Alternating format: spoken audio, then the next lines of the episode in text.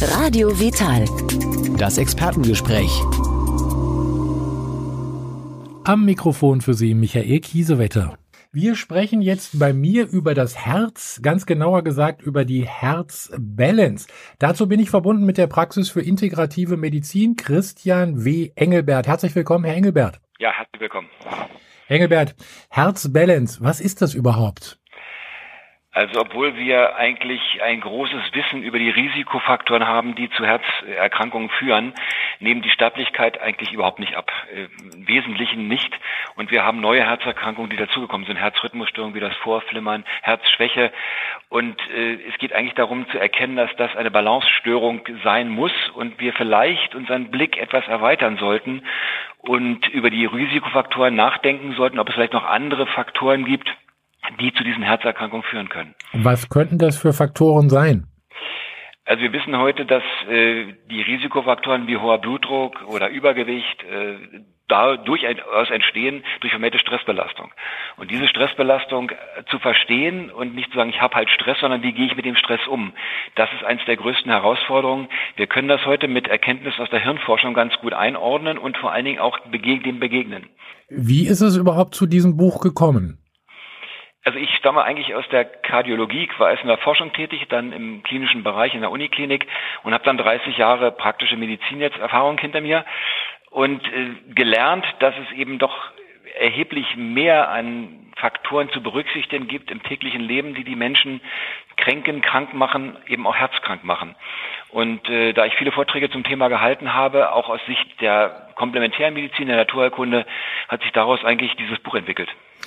Nun gibt's ja einen großen Markt für Medikamente, die sich auch mit dem Herz befassen. Also ich sage jetzt mal, bekannt ist ja wohl sicher Beta-Blocker und solche mhm. Geschichten. Ja. Kann ich damit trotz allem dann gut leben oder sollte ich vielleicht da doch ein bisschen was anderes machen?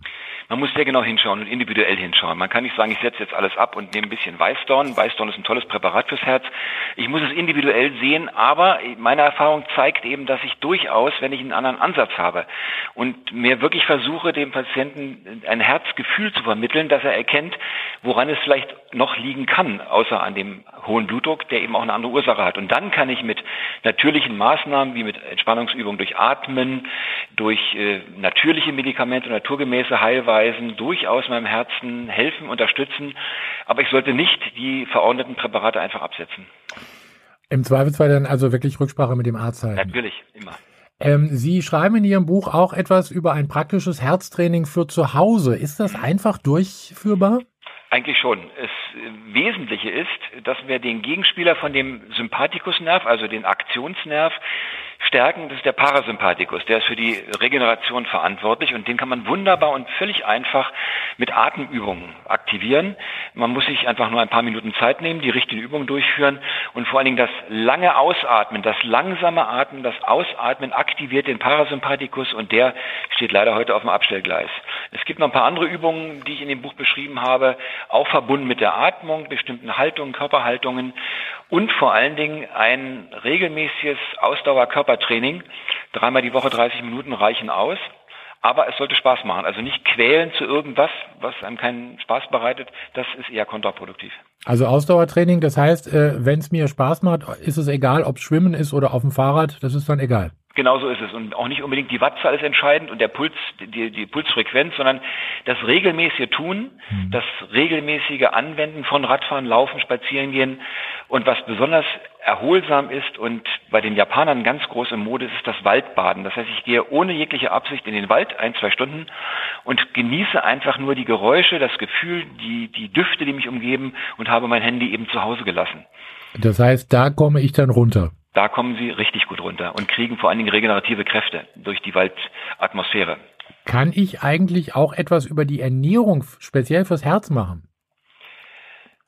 Ja, kann man, natürlich kann man das tun. Wir kennen ja diese Problematik mit Cholesterin und Triglycerin.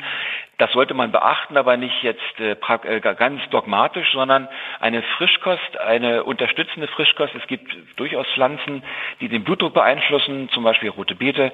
Also da gibt es äh, aus der naturgemäßen Ernährungslehre sicher ganz gute Tipps, aber sie muss auch zu mir passen. Ich kann nicht jetzt irgendwas nehmen, weil es gerade Mode ist und meinen, jetzt tue ich mir was Gutes.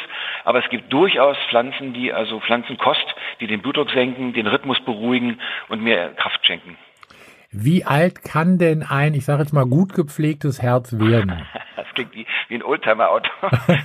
Was meinen Sie? Also, also 100, ja, 100, 120 Jahre kann, man wunderbar leben. Ja? Ich habe das irgendwo mal gelesen, dass so ein Herz durchaus 120, ja, manch, durchaus. manche schreiben davon sogar 140 Jahre schaffen könnte. Also wir könnten alle deutlich noch älter werden. Es ist nur die Frage, ob wir gesund älter werden. Ja, aber äh, mit einer guten Pflege und einem Bewusstsein vor allen Dingen für das Herz, also ein Herzgefühl entwickeln, äh, kann man sicher lange gut leben.